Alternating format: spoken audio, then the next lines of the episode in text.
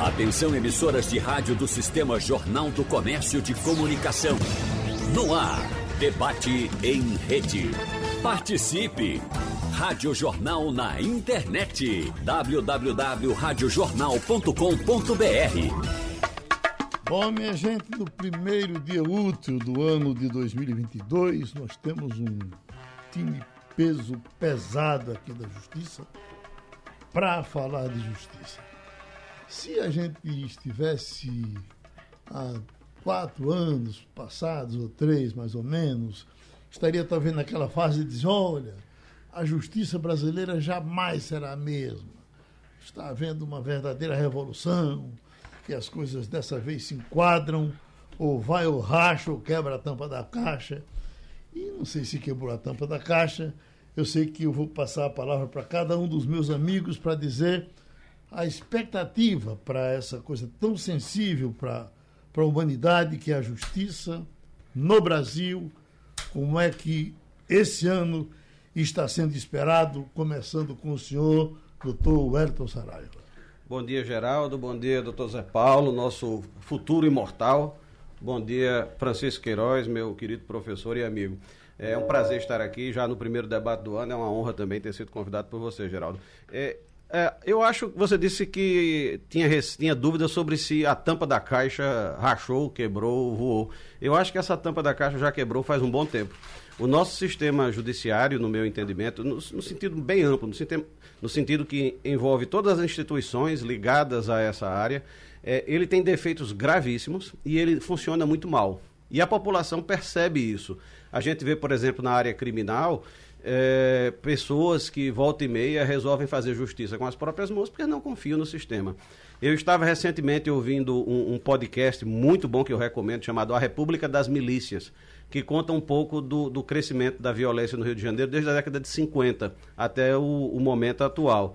E, e, nesse podcast, o, o, o, entrevistador, o responsável pelo podcast, entrevista um rapaz de uma comunidade do Rio que diz, chorando, a gente queria poder confiar na polícia. A polícia tinha que funcionar para o povo. A gente se sente desamparado. Então, na área criminal é mais ou menos isso que os brasileiros se sentem. Eles se sentem desamparados e frustrados. Claro que a gente não pode generalizar e dizer que a polícia é toda desonesta, porque não é o caso. A maioria dos policiais é de pessoas sérias e honestas. Mas o, o fato é que o nosso sistema criminal não funciona bem. E, é, eu costumo dizer, é, lamentando, porque eu trabalho no sistema criminal há mais de 30 anos, que o nosso sistema criminal é falido do início ao fim. Ele é falido na investigação, que é extremamente ineficiente, burocrática e lenta.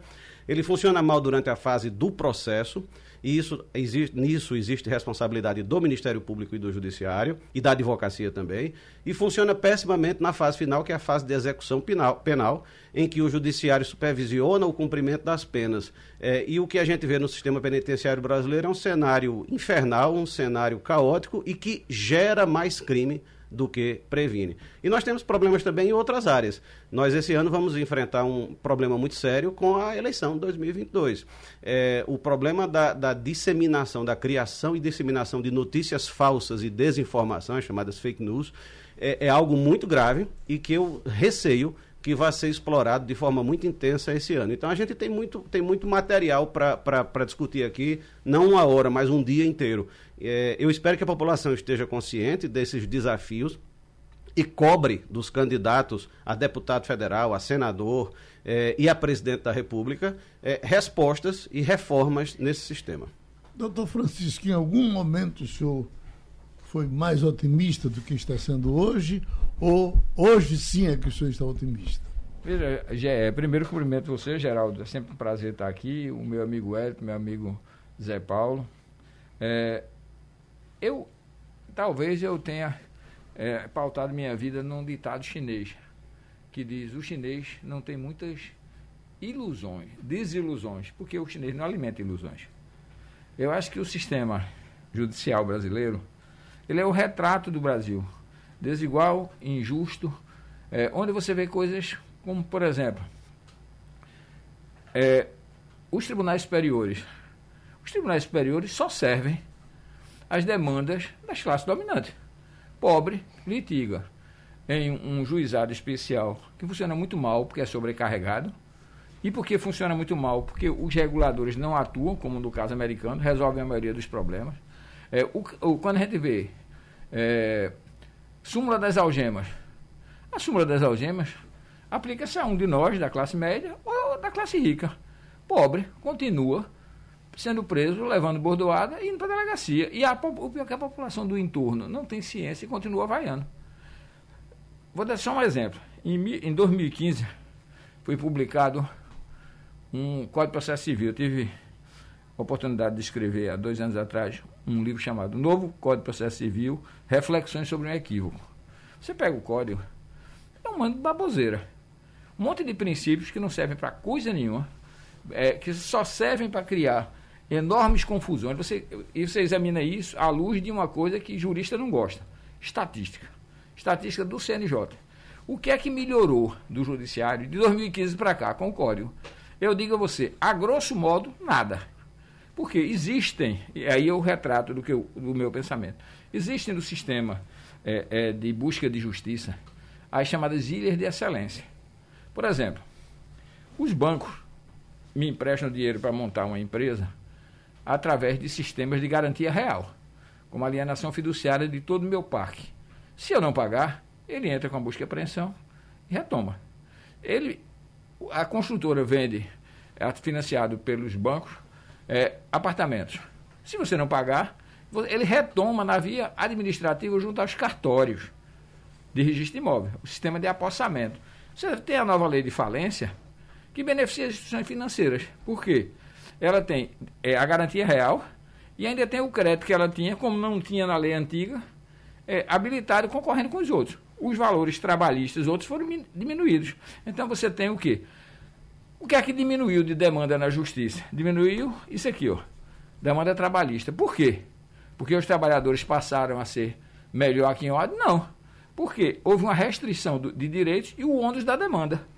Só isso. Então, o nosso sistema, justiça, a ideia de justiça é uma coisa. O funcionamento do nosso conjunto de órgãos judiciais é muito ruim. É, o Elton disse uma coisa boa.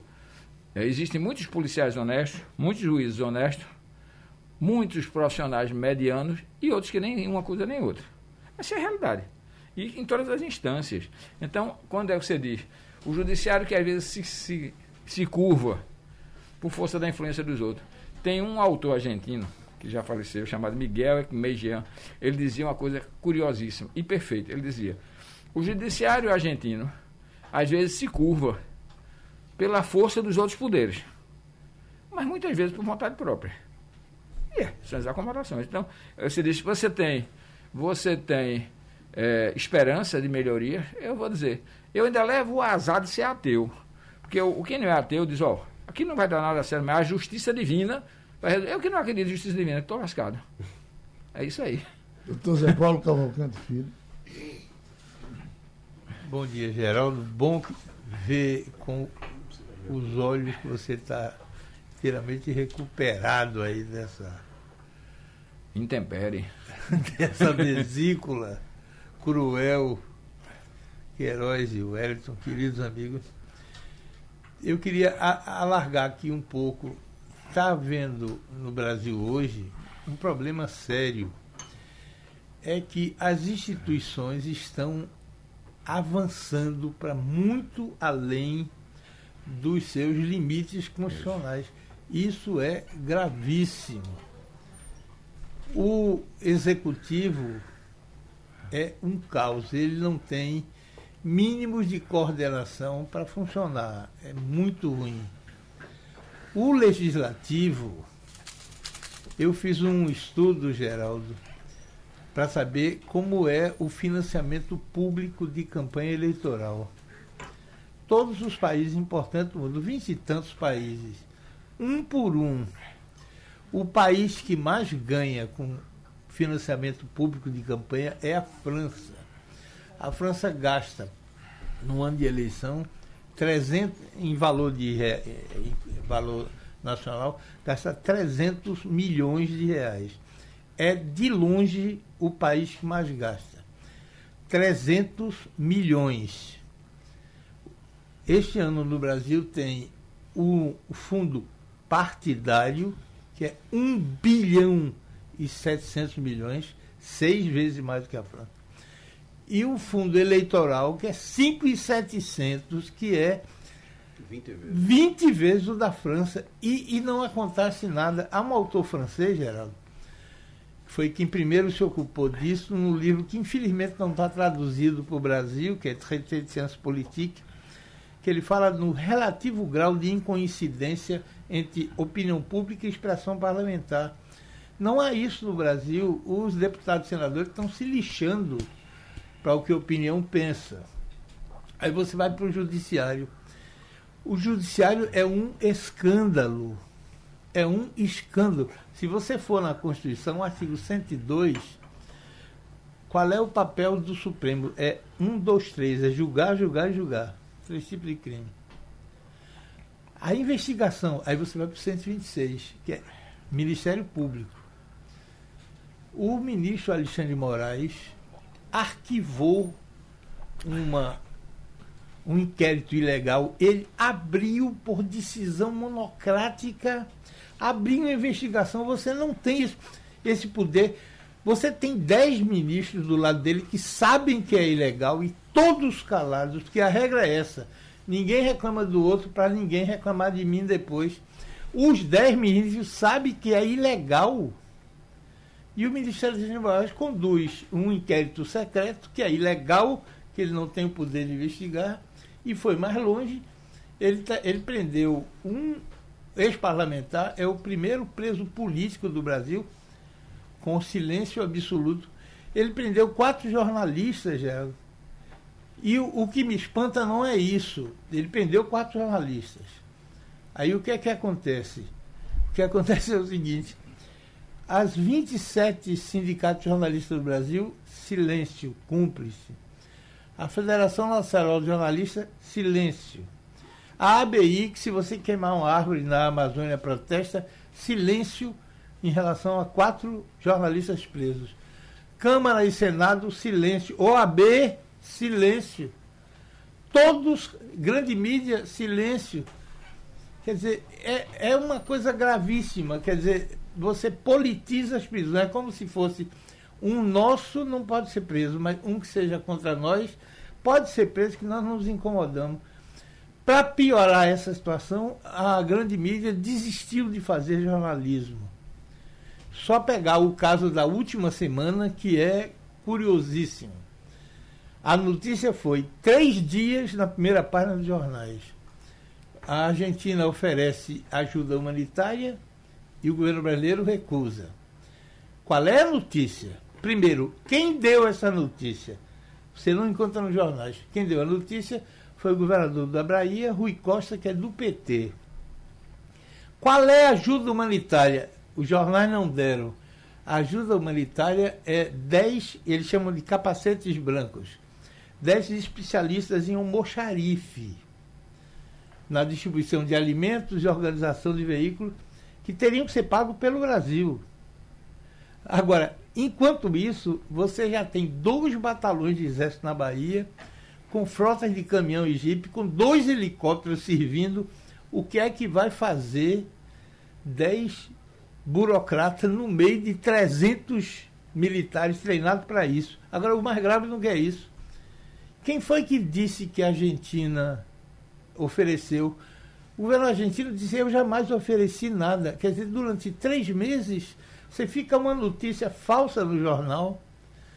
O leitor do jornal não vê isso. Então, nesse cenário, aí você vê o Tribunal de Contas. O Tribunal de Contas está pedindo conta de moro. O Tribunal de Contas é órgão auxiliar do Poder Legislativo, todo mundo sabe disso. Examina as contas públicas. O tribunal quer pediu informações de um, emprego, um, empregado privado de uma empresa privada que não é nem nacional está ameaçando processar. Mas você. São contas públicas, Tribunal de Contas Públicas. O que é que tem o salário de, uma, de, um, de, um, de um empregado privado que é contratado por uma empresa privada? O tribunal avança. Então, o Obrigado. que está mais, para mim, mais me angustiando é que todos alargam os horizontes de suas ações, ganhando poder, e não tem jeito. Quer dizer, eu sonho com um dia, Geraldo, A sua pergunta de Queiroz, foi, estou encerrando, foi muito curiosa, porque eu tenho um amigo que é Jânio de Freitas, que uma vez me perguntou, viu, Queiroz, você está otimista? Eu respondi sem sentir, mas depois eu achei que eu tinha razão. Disse, Geraldo, o, o Jânio, otimismo não é um dado da razão, é um dado do temperamento. As pessoas não são, não estão ou deixam de estar otimistas. As pessoas são ou não são. Eu sou otimista.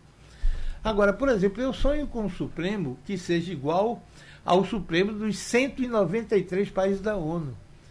O que é que diferencia? É que eles são cortes constitucionais. E não há decisão monocrática nessas cortes. Então eu sonho com um dia em que nossos 11 ministros do Supremo parem de fazer essa, essa, essa invasão de competência, julguem apenas os casos e julguem como tribunal, não de maneira individual. Já disse isso aqui no seu programa. Ah, os Estados Unidos julgou ano passado 80 casos, a França 80, a, a Inglaterra 82, a Alemanha 92. Nós temos 35 mil e a, a, eu não confio no CLJ, eu acho que é muito mais, mas tudo bem. 35.400. O Faquin, na última entrevista, julgou monocraticamente 8.820 casos. Isso não é o tribunal. Então, o meu sonho, vamos começar a ajeitar o país, vamos. O tribunal, a, a, o Supremo vai ser, como todos os países do mundo, um tribunal constitucional e acaba essa coisa da decisão monocrática.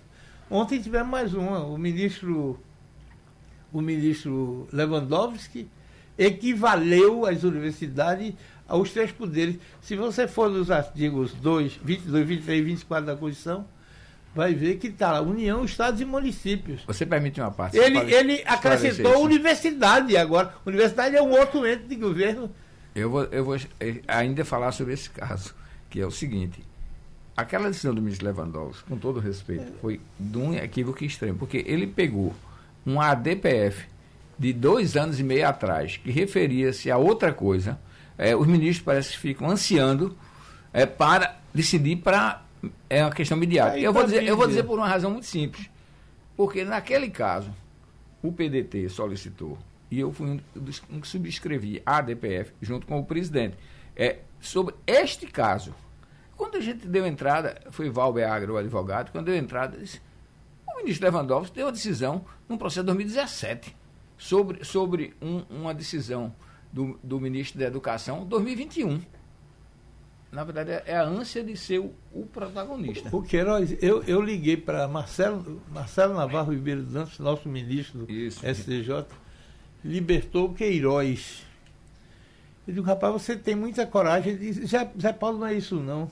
O Queiroz está sendo processado por um crime, Geraldo, que não dá cadeia. O, não sabe disso. Por conta da superpopulação das prisões, estabeleceu-se que a, as prisões vão para quem os crimes de maior potencial ofensivo, que é quatro anos adiante. Penas inferiores a quatro anos, a prevalência é penas alternativas, cesta básica, prestação de serviço, etc. O Queiroz está sendo processado num crime cuja pena máxima é inferior a quatro anos. Aí me diz o ministro, se o ministro Alexandre Moraes ah, concluir o processo e julgar, ele não pode ser preso porque o crime dele não dá cadeia. Aí o que faz o ministro Alexandre de Moraes? Ele não julga e prende o sujeito durante um ano e meio, um ano e um mês. Meu amigo, esse, essa, esse crime não dá cadeia. Você está um ano e um mês preso. E onde está o AB protestando? Calada. Onde está a BI protestando? Todos calados. Cadê a grande mídia? Calado. Quer dizer, essa coisa me angustia que é o excesso de, de poder. E não é só aqui, não. Ontem houve uma coisa gravíssima em Portugal. O ministro, ex-primeiro-ministro Zé Sócrates, está sendo acusado na Operação Marquês. O Conselho de Justiça de lá chegou à conclusão de que o juiz excedeu-se. A mesma coisa daqui. Vai tirar o juiz do caso, vai botar alguém e esse assunto vai ficar por isso mesmo. Quer dizer, o Sócrates, que sabidamente é um ladrão, vai ficar solto, porque aqui você não pode prender gente importante. Ah, mas o ministro, o, o juiz Mauro se excedeu. o juiz Moro aceitou todas as provas que foram requeridas, o, o, a produção foram aceitas. Como são mais de um réu, testemunhas, ele tinha direito a quatro, indicou 93. Para quê? Para que o Moro recusasse os 93, ficasse nos quatro e ele falar em. Na verdade, oito, Zé Paulo. É oito, mas quando há mais de um réu é quatro, é o que me é, disseram. É, é oito testemunhas. É oito por fato, na verdade, são oito por fato. Bom, o que me disseram os, os advogados que consultei é que são oito e quando há mais de um réu é quatro para cada um. Mas não importa, oito ou quatro, 93. Ele ouviu os 93. Todas as provas estão lá.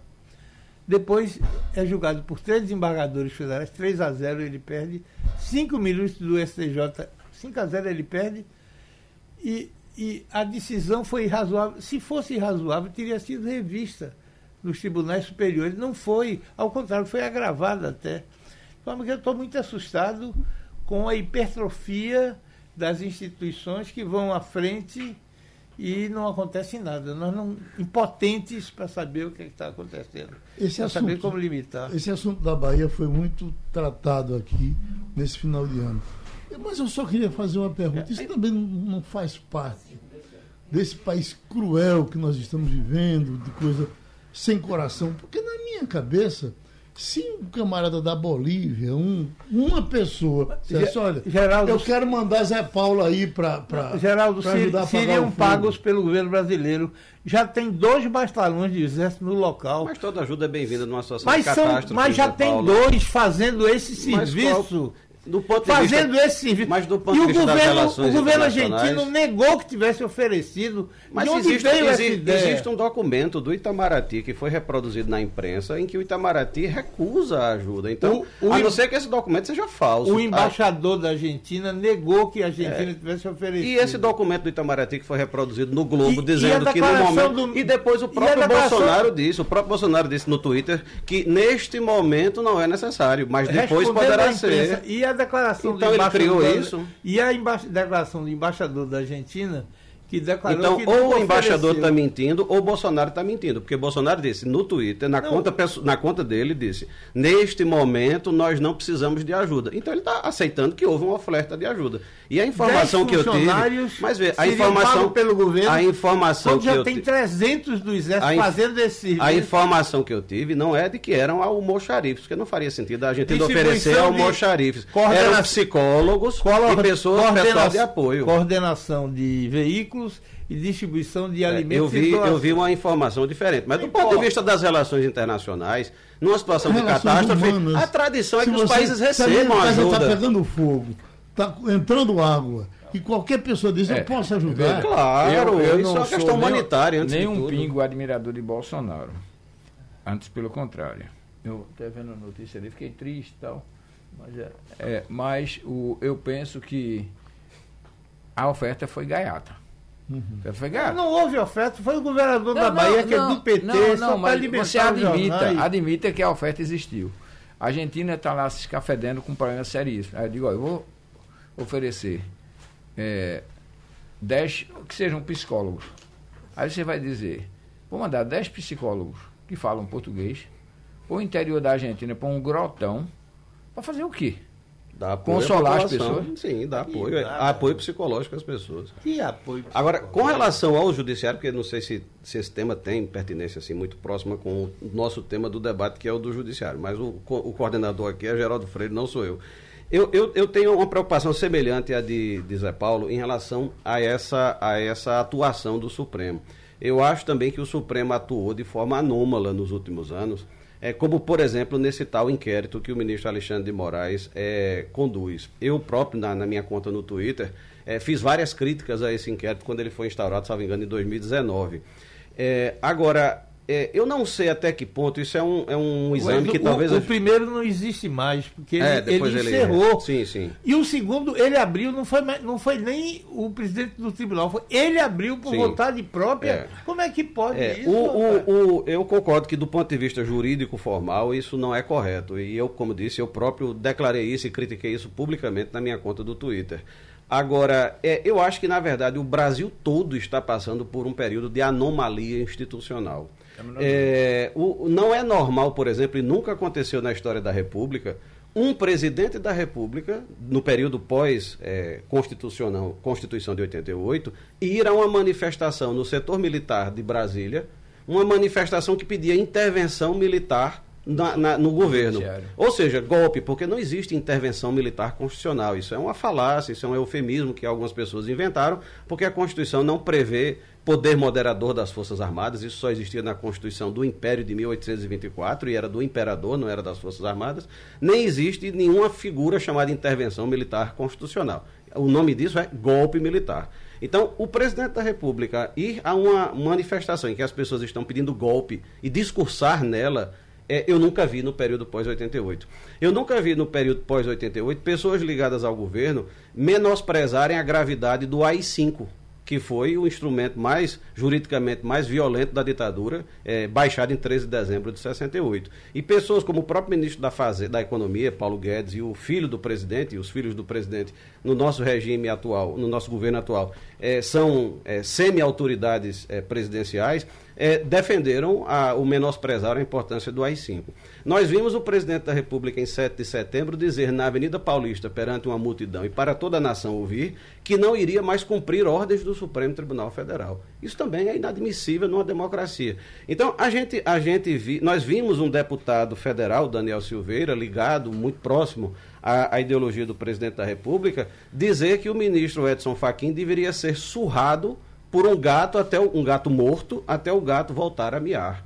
Nós vimos movimentos de eh, ataques e ameaças aos ministros do Supremo e a outras autoridades como nós nunca vimos na história da República. Vimos agora, por exemplo, no final de 2021, o presidente da República dizer que iria divulgar o nome dos diretores da Anvisa que aprovaram a vacinação de crianças, embora essa divulgação já existisse, porque o presidente da República não estava preocupado com publicidade dos atos públicos, dos atos administrativos, porque esses atos já eram públicos. Ele estava, a meu ver, evidentemente, instigando extremistas a agredir os diretores, a retaliar os diretores da Anvisa. Então, tudo isso é anômalo, tudo isso é errado é tão errado, mutatis mutandis, guardadas as devidas proporções, quanto são alguns atos do, do, do, Supremo Tribunal Federal. Então, eu não defendo o Supremo Tribunal Federal. O Supremo Tribunal Federal, a meu ver, também erra muito. Mas ele também acerta, a meu ver, em alguns momentos. E, e talvez essa disfunção, talvez esses excessos de atuação do Supremo Tribunal Federal, essas atuações que nós poderíamos chamar de anômalas, tenham sido, em alguma medida, uma resposta e uma autodefesa de atuações igualmente anômalas do presidente da República. Claro. O doutor Francisco estava com a palavra. É, eu, eu ia dizer que, eu citar o exemplo do julgamento, quando o Supremo Tribunal Federal entendeu, eu diria que mais do que reconhecer, de ampliar, foi um ato muito mais afirmativo do que declaratório, a competência de governadores e prefeitos na questão de saúde. E, para mim, o voto mais preciso é de uma ministra que eu reputo. As mais, das mais simples, hoje tem umas pessoas mais simples, do Supremo, mas uma das pessoas mais íntegras do Supremo, que é a ministra Rosa Weber. Ela foi muito franca quando ela disse: é, em princípio, não seria viável ampliação, mas nesse caso tem que ser feito. Como quem diz, já que o, que o Ministério da Saúde não cumpre, é, vamos fazer com que os outros façam eu, eu citei a ministra Rosa Francisco, Weber. Eu acho que não ficou muito claro do que é que você está falando. Talvez os ouvintes não estejam não, é, entendendo a de questão, qual decisão você está falando. A decisão que eu estou falando foi quando se discutiu a competência entre o, do Ministério da Saúde na coordenação da política em relação à Covid e, e os estados. Como a política do Ministério da Saúde era praticamente não ter política, é, foi isso ao Supremo. E o Supremo deu uma decisão que, se a gente olhar à luz da Constituição, do sentido mais estrito, não estava certa, mas tinha que ser dada. É, é, é quase uma legítima defesa é, da saúde. Você tinha que deixar que os governadores fizessem. Não precisava, viu, Queiroz? Você acha? É, bastaria que tivesse decidido tecnicamente. Porque você tem. Isso é o artigo 23 da Constituição. Isso. Já tem a regra do 24 que sugere um caminho quanto à competência subsidiária. Por exemplo, direito predial a Isso. União estabelece os grandes institutos, o Estado adapta para o Estado e o município. O que é que eles teriam que ter dito? Na saúde, que é competência concorrente, a, a União estabelece as regras, no que não estabelecer os estados e supletivamente os municípios. Mas a discussão. Se a União não está estabelecendo a política, a discussão não o era Estado sobre... poderia sem violar a Constituição. Sobre, foi isso que o Supremo decidiu. A, a, a, a discussão não, não, era sobre competência não, não, concorrente, isso, que é o normativo. Um faz. Era sobre competência comum, que é a administrativa. Não era sobre competência concorrente, não. Era sobre competência comum. Eu sei. E ele hipertrofiou essa, essa possibilidade da atuação dos Estados. Queria porque que... se não fosse, eu diria que o desastre era maior ainda. A gente precisa contextualizar essa decisão, porque quando o Supremo decidiu isso, foi em fevereiro ou março de 2020, no início da pandemia em que diversos países estavam começando a adotar medidas de restrição de movimentação, chamados lockdowns e coisas parecidas, por conta do rápido crescimento da, da pandemia, que naquela época ninguém sabia o que, é que era. Havia até os muito otimistas que achavam que em dois meses a gente teria superado, né? E já vamos para mais de dois anos. É, então, naquele momento, vários países estavam adotando essas medidas. Era a orientação dos organismos médicos internacionais, da OMS, de especialistas em saúde pública. E o presidente da República dizia o seguinte: não tem que parar nada, tem que continuar tudo normal. E alguns governadores começaram a pensar na possibilidade de estabelecer medidas restritivas. O, e aí foi-se ao Supremo dizendo como é que se resolve isso, porque o presidente da República não quer parar nada. E alguns governadores querem parar. Então o Supremo, naquele contexto, disse: os governadores têm autonomia para estabelecer medidas restritivas. E aí, nesse ponto, eu concordo com o Francisco. Se, na, se o Supremo não tivesse tomado essa decisão, certamente nós teríamos tido muito mais mortes e muito mais dano à economia do que nós acabamos E, e aí eu vou só interromper para dizer: quando a gente fala em egoísmo e típico do ser humano. A gente lembra, lembra sempre dos casos brasileiros. Mas o caso da pandemia foi um, um, caso que ficou muito claro o que é o ser humano. Eu me lembro de ter escrito uma carta para o embaixador de Israel, quando ele, num noticiário qualquer, disse que Israel estava tentando e a Pfizer não queria fazer a troca. Não sei se lembra de um milhão e meio de vacinas que iam vencer porque eles tinham comprado vacinas demais e não tinham como aplicar. Aí eu fiz um, mandei a mensagem dizendo: olha, senhor embaixador, o povo judeu já sofreu tanto. Por que é que não se lembra nessa situação de povos mais pobres como os africanos e não manda a sobra de vacina para a África? Porque eles tiveram o desplante, ele, Canadá e outros, de apresentarem sobrepreço é, para os laboratórios, inverterem a ordem de compra para eles terem mais do que os outros. E hoje, essa Omicron está sendo o troco, se alguém acredita na justiça divina, de quem fez isso. Porque se tivesse havido uma injeção, solidariedade, uma solidariedade mundial, essa Omicron não tinha saído dos povos africanos. E saiu. O, eu queria trazer outro tema para o debate, que é o seguinte: todo mundo, os instituições aumentam seu poder. Agora, nós, povo, a gente tem na Constituição um instrumento que é para estabelecer a nossa vontade, que é o plebiscito e o referendo. Houve dois recentemente, três. O primeiro foi posse de arma. Não é porte de arma, não é você andar armado. É ter arma em casa. A gente se meteu e encontrou em alguns debates, né, Geraldo? 70% disse eu quero ter direito de ter arma em casa. Esse assunto está encerrado. Você quer rever isso?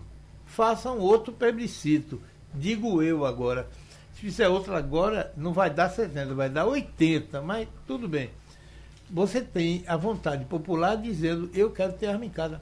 Esse assunto não pode mais ser conversado. Aí vem um pai de Aparecida e diz, pátria amada e não pátria armada. Eh, excelência, quem decidiu ter arma em casa foi o povo, respeite. Aí depois teve dois plebiscitos, monarquia e, e, e república, presidencialismo ou parlamentarismo. Ganhou a República e ganhou o presidencialismo. O presidencialismo teve dois, os dois plebiscitos com amplas maioria. Tá Esse assunto está encerrado. Aí vem um ministro do Supremo, um ministro que eventualmente vai ter que julgar este caso e faz uma proposta do semipresidencialismo, que é o parlamentarismo com, outra, com outro nome. Esse assunto, meus senhores, não, Respeitem o povo, você não pode discutir isso, porque certo ou errado o povo já decidiu. Você acha que está na hora de fazer o parlamento? Faça um outro plebiscito e ouça. Porque enquanto não for revogado, isso, isso funciona como uma espécie de cláusula pétrea. Você não pode mais alterar isso, porque a voz do povo, o povo já se manifestou. Agora, o, o, o povo Queiroz não tem nada a ver com isso. Ninguém está tá se lixando. Porque você tem a proposta de Gilmar, que se junta a do Lira, do Pacheco, porque eles querem eles próprios serem os primeiros ministros. Respeite o povo, rapaz. Se o povo, se você convoca o plebiscito e o povo decide, esse assunto está encerrado, a gente não pode mais conversar. No mas caso das mas armas, povo... Paulo, mas no caso das armas, o, o, referendo que houve foi sobre um dispositivo do Estatuto do, do Desarmamento que, que dizia em ter arma em casa, hum, não é andar Não, era comércio de armas. Na verdade, não se falava em ter arma em casa. O é... referendo foi para dizer se era proibi... se seria proibida a comercialização de armas. Para ter Isso... em casa, não, não mas para ter em casa não. desde que as pessoas cumprissem os requisitos não, da lei. Continuam existindo todos os requisitos. E deve existir. Conti... Não, não sou contra não. Todos os requisitos é, Deixa eu lhe tapatear, porque essa parte eu gosto e sou praticante. Todas ah, as. Sabe qual foi a modificação que houve? Grande Sim. e mais pesada. Até pouco tempo atrás, Geraldo, que é lá de pesqueira, deve também gostar de arma. Até pouco Nossa. tempo atrás, você pra tinha. Para mim, quem tem que ter arma é a polícia. Você, você e tinha segurança. a arma que era tolerada para nós civis era até um revólver 38. Sim. Hoje, eu posso ter uma pistola 45, que eu por acaso tenho, uma pistola 9mm, por acaso eu, eu tenho. então, não, eu gosto, eu sou, assim, eu sou praticante esportivo. Ah, é? Então é o seguinte, você hoje pode ter uma pistola 9mm, uma pistola não, várias. A diferença é o aumento da, da coisa. Você pode ter uma pistola 9mm, várias, várias 40, 45. Você pode ter um fuzil igual a R15, a única diferença é que ele não é automático, não é automático. Ele não tem enrajado, ele atira igual ao outro. E você aumentou o número, por exemplo, você diz, antigamente eu podia ter dois rifles. Quanto é que eu posso ter agora? 20. Eu posso ter 20. E com a diferença. Eu podia comprar legalmente no passado 50 munições. Hoje eu posso comprar 3 mil. Qual é o sentido que faz não, a população a, estar se armando não, nesse Agora eu vou, eu vou, dizer uma que é pior ainda, que as pessoas nem se apercebem. Existe uma, uma, um equipamentozinho chamado enchedeira. Não sei se quem não é praticante. Enchedeira é um equipamento que você. É como uma bala sair Usa para recarregar os cartuchos. Aí né? você compra os cartuchos secos, da CBC, por exemplo, compra de espoleta, e você monta por 50 centavos. Você mesmo em casa faz. Eu faz mesmo suas faço. balas. É suas balas. Igual a outra da de fábrica. Antigamente, a, a, a, a aquisição de enchedeira tinha um controle rigorosíssimo. Hoje não tem mais. Então qualquer grupo armado pode ter suas enchedeiras. é o seguinte, quem for contra propõe um novo plebiscito. Mas não é essa a questão, não apareça isso. Não, não, é a, a questão não, é, essa não é o, o direito de depósito que eu concordo. É, é ter quantas armas? O referendo está sendo cumprido. Ele, pelo contrário, o que, o que a meu ver está acontecendo Agora, é que no governo do presidente Bolsonaro houve um excessivíssimo, é, uma excessivíssima ampliação da possibilidade de acesso de armas para pessoas comuns. Comum, é um não. problema incomum. É. é preciso ter muito dinheiro para você ter Exatamente. E é, onde é e que essas área rural pode ter mais ainda. Veja, eu, ao... Deixa eu te interromper para dizer uma coisa que é a constatação. Quem utilizou a formação de grupos armados para se manter no poder foi Hugo Chaves.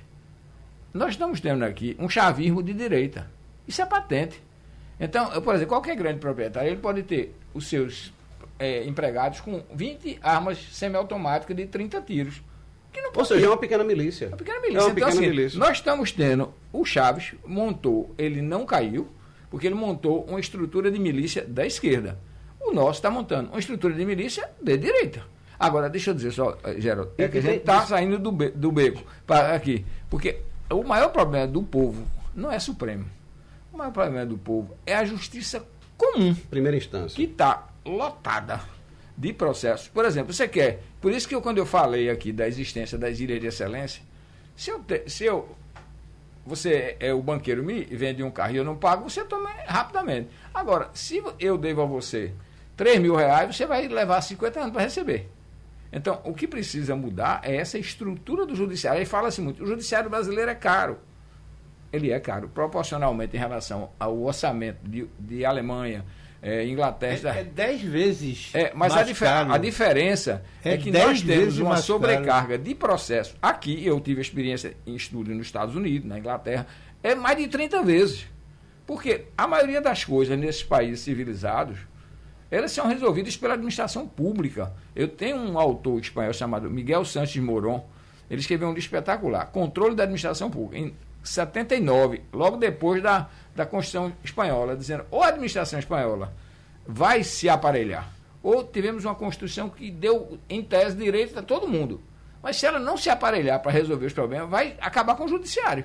Nós estamos no Brasil hoje com o judiciário acabado. Por exemplo, o judiciário está em colapso. O cara não tem conta de luz, ah, vai brigar pela conta de luz, vai brigar pelas contas de telefone. O, se você pegar um juizado especial, ele está cheio de discussão, de coisa de tarifa. Agora, a segunda instância não, vou, não vai voltar a se discutir novamente esse ano? Não ah, vai, não? Qual? qual? A, a, a segunda instância?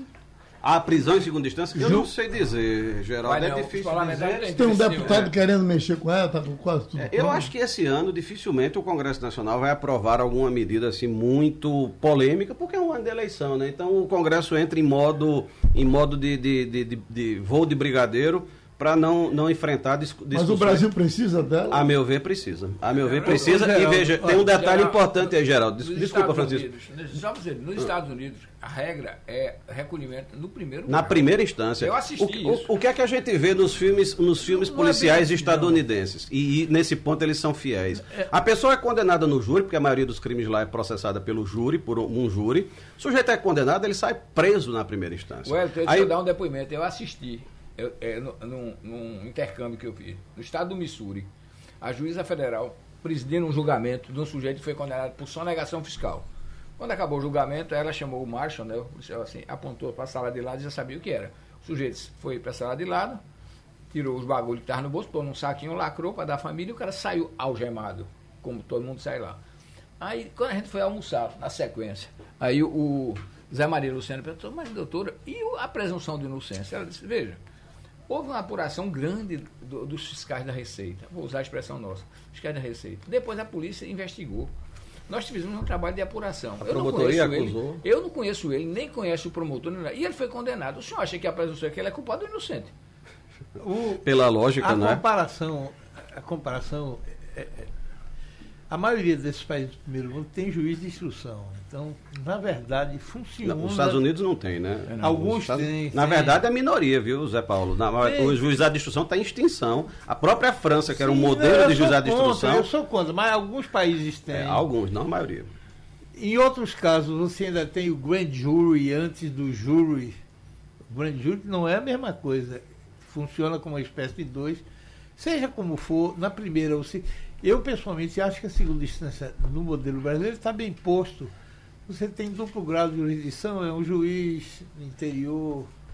Eu acho que aqui está bom. Tirando Itália e Portugal, que em alguns crimes, tem terceira, quarta ou quinta instância, em alguns crimes específicos, os outros países daí um todinho prendem em primeira ou segunda instância. Quer dizer, é, um... a, é, é, é a revanche das elites aqui eu quero a garantia da impunidade. Sem dúvida. E tem um detalhe... Todos os grandes ladrões estão soltos. Tem um estudo e, se, e posando de democratas tem, agora. Tem um, detalhe, é um, tem um detalhe histórico que as pessoas esquecem nessa discussão. É, durante décadas no Brasil, até a Constituição de 88, a regra era a prisão no primeiro, primeiro grau. Primeira instância. Aí, com a chamada Lei Fleury, que a ditadura aprovou para mudar o Código de Processo Penal, para evitar a prisão do delegado torturador Sérgio Fleury, passaram a exigir, a, a, passaram a permitir que o réu recorresse à segunda instância solto. Mas até então, o réu normalmente era preso. Muito bem. E fomos, a, isso foi na década de 70, fomos até a Constituição de 88. A Constituição de 88 fez essa previsão da, da chamada do princípio da não culpabilidade, que não é exatamente presunção de inocência. Mas seja como for. De 88 em diante, a regra era a prisão após a segunda instância porque os recursos que cabem das decisões não de segunda instância não têm efeito suspensivo. Qual, né? Qualquer, qualquer, estu, qualquer estudante de direito. Não, a, a, é, foi de 88 até 96. Isso. Então, em 96, o Supremo disse: não, precisa, por uma decisão do Supremo, que é, cujo relator foi o ministro Eros Grau, passou a dizer tem que ter, é, só, só, só pode é, prender, só pode executar a pena após quatro instâncias. Aí, um, um parênteses. Essa exigência de prisão é, após confirmação de, de, condenação em quatro instâncias não existe em nenhum país desenvolvido do mundo. Nenhum. Isso foi uma jabuticaba que o Supremo inventou nessa época. E aí passaram a exigir essa prisão. Isso passou durante uns oito anos e o Supremo mudou de opinião para dizer em, no, em 2016, 16. 2016 que podia, podia executar após a segunda instância. Em 19 voltou como, como como observa corretamente Zé Paulo. Então, na verdade, na maioria da história brasileira, a prisão em segunda instância era possível e ela continuou sendo possível mesmo com a Constituição de 88. Então, quando as pessoas dizem, não, não pode porque a Constituição proíbe, calma lá. Sempre se entendeu que podia durante a menor parte do tempo histórico brasileiro, é que se proibiu. Então, eu não acho que a prisão em segunda instância nem seja incompatível com a, Constituição. Eu acho que a, Constituição admite isso e acho que para que o nosso sistema tenha um mínimo de credibilidade e eficácia contra os poderosos, como corretamente observou o Zé Paulo, a meu ver, é fundamental que essa possibilidade volte. E fica uma coisa meio esquisita agora, porque eu pessoalmente sou absolutamente a favor de que o sujeito vá preso depois do tribunal do júri. Mas eles vão ter dificuldade de explicar como é que um, um julgamento normal demora quatro instâncias e o júri, que é uma instância só, chega para a cadeia. O Fux foi na frente disse o fundamento foi a indignação popular. Isso não é um argumento jurídico. Isso é perigoso isso. Isso não é um argumento jurídico. Agora, aí você monta a operação. As elites, quem tem grana, não vai para cadeia porque é quatro instâncias. Agora, o, o pobre. O pobre que vai para o julga para o tribunal de júri sai de lá preso. Sem, sem contar é um outro, sem contar um outro, um outro dado da realidade criminal que a gente não tá, a gente não tocou aqui nesse debate, que é o aspecto do consumo, do uso e do tráfico de drogas. É, os pobres, quando você vê quantas quantas notícias a gente tem de pessoas da Avenida Boa Viagem ou de Casa Forte, para falar aqui dos bairros mais chiques aqui do Recife, ou da Avenida Paulista, ou da Vieira Solto no Rio de Janeiro, que são presos por tráfico de drogas. A gente não tem essa notícia porque elas não são. Quantas operações policiais a gente vê a polícia metendo o pé na porta nos apartamentos da Avenida Boa Viagem, nos apartamentos chiques de Casa Forte, Parnamirim, ou nesses outros bairros chiques? A gente não vê porque não acontece. Agora, na rua, um pobre que esteja com um pouquinho mais de maconha ou um pouco mais de cocaína do que pa pareça ser para consumo próprio, é preso e, e, ficará preso durante todo o julgamento. O juiz vai decretar a prisão preventiva desse, na, na, maioria dos casos, né? E essas pessoas irão entupir as cadeias. E qual é o efeito que isso tem na, na no consumo de drogas, no, no, mercado de drogas no Brasil? Zero. Zero. É, eu acho que uma discussão que o Brasil precisaria fazer é a da descriminalização do uso de algumas drogas. A gente tem uma política hoje que é a chamada guerra às drogas, que é uma política que foi inventada nos Estados Unidos há cerca de 70 anos, que gasta dezenas de bilhões de reais para prender traficantes pequenos, médios e às vezes grandes traficantes, com zero efeito no tráfico de drogas. O, o, o, tráfico continua funcionando do mesmo jeito. Você prende grandes traficantes como o chamado Marcinho VP, como o chamado Fernando Beiramar, eu não chamo de Fernandinho porque eu não tenho intimidade com ele. Fernando Beiramar e é o de Marcinho, é né? Marcinho é verdade, o Márcio VP, você tem razão. É, o, o, Marcola e vários outros são grandes são tidos como grandes traficantes. E qual é o efeito no tráfico de drogas? Zero. Agora, o tráfico continua do mesmo jeito. Então, só para complementar, Zé Paulo, é, eu penso que o Brasil devia fazer uma reflexão sobre isso. Essa chamada guerra às drogas é inútil ineficiente, ela gera corrupção policial, corrupção judicial, corrupção do Ministério Público, gera o enriquecimento dos traficantes e tem zero efeito para a sociedade. Pelo contrário, esse, o efeito é negativo, gera é, mais crimes. O problema é que esse não é um problema brasileiro. Eu, quando estive no Ministério, fui várias vezes nos Estados Unidos para funcionar, para ver como é que funcionava isso lá. E lá eles estão mudando, né, Zé Paulo, recentemente? O que eu quero dizer é o seguinte: este é um problema mundial. Sem dúvida. O que não me agrada nesse debate é o primeiro mundo eleger alguns clusters. Façam a experiência aí, vocês, da legalização do, da, das drogas, que eu depois vou ver se funcionam para fazer aqui. Mas os Estados Unidos estão quem tem que Sim, mas quem tem que começar a trocar a legislação isso são os grandes países do primeiro mundo. Comecem lá que eu quero ver se deu certo com vocês. Olha. As experiências não deram certo. Eu vou ler a partir a, experi eu discordo, a experiência, Portugal, por exemplo, é um exemplo bem sucedido a experiência, de mudança. A experiência na Holanda, por exemplo, Suíça, não deram certo. Mas, não deram certo. Mas há bons exemplos como Portugal e Canadá, por exemplo. E Uruguai Portugal também. Portugal é uma experiência não escrita Sim, mas está funcionando. Na prática, ela Deixa, é, deixa eu é interromper só para dizer uma coisa. Para não parecer. Lei, é uma, como vocês estão numa posição é parecida, política, eu sou rigorosamente contra qualquer abrandamento de, de, de política de combate à Não, droga. se o primeiro mundo E você acha que está fizer... funcionando, Francisco? Não, eu acho que está? não está funcionando porque não tem rigor nenhum. Não você, tem rigor? Não, não. Tem você você pobre. prende. Você, não, não, o traficante grande, você é preso. O nosso sistema prisional é muito frouxo. O indivíduo está traficando dentro da cadeia. O- e aí eu vi, eu vi de uma autoridade ligada à área dizendo, não, tem que facilitar, porque como está sobrecarregado, se você não permitir esse tráfico dentro, a, a cadeia explode. É que pode ser isso? Não, isso não é justificativa, claro. Mas Agora, é isso que acontece. a- a- mas a minha avaliação é outra, Francisco. Você tem um estudo, por exemplo, da Escola de Economia de Londres, a London School of Economics. Você tem estudos do Escritório da e ONU que contra que drogas a e crime. Inglaterra não faz a legalização das drogas lá e quer que a gente faça aqui? Não, Mas não, pare- veja, mas não- façam vocês lá, que É depois possível. a gente vê. Mas por que, é que a gente vai ter que esperar os outros Porque- países? Porque se dá errado aqui, vai ser muito pior para corrigir. Mas já que a já- Inglaterra já já está dando estudos, errado, façam lá.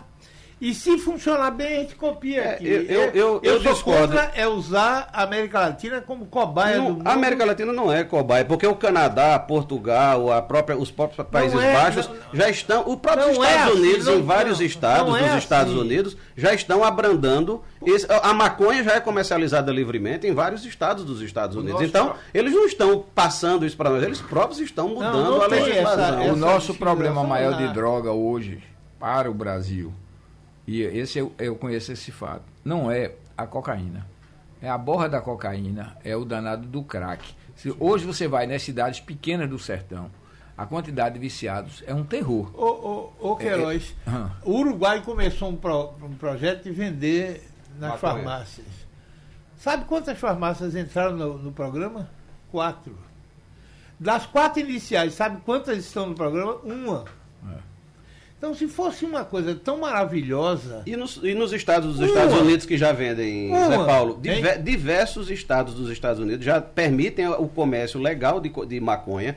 As empresas estão recolhendo tributos valiosíssimos lá para as, administrações estaduais e não há notícia de São nenhuma explosão 50 de criminalidade. São 51 estados. É Se possível- fosse tão bom, todos É copiariam. possível maconha. que todos A- copiem. a- Maconha, a- sim, as maconha, drogas- maconha, As maconha. drogas principais hoje são as Não. drogas sintéticas, cocaína. Mas eu acho que seria um começo, Francisco. Eu, eu fui lá, eu fui, fui para um órgão lá chamado NIDA, National Institute for Drug Abuse, para você ver como é diferente. Ele disse, nós fazemos nossa política baseada em estatística. Como é que vocês fazem? Vai um funcionário do governo, fardado do governo, vai no- na boca de fumo e faz as pesquisas. Mas isso foi em que ano, doutor Zé Paulo? Em 85, Pois 86. é, de lá Não, cá mudou veja lá, muito. Mas veja como é a diferença. Nós fazemos a, a pesquisa para saber qual é o consumo de droga, qual é o custo médio, etc, etc. Meus doutores, o tempo da gente foi vencido. Se você for fazer no Brasil, de o maconha. sujeito, sub- Vamos, vamos comer uma feijoada. o sujeito sobe na no Rio, não desce. Su, subir. Obrigado. O sujeito fantasiado de governo do Rio, não desce. Sugestão ou comentário sobre o programa que você acaba de ouvir, envie para o nosso WhatsApp 99147 8520.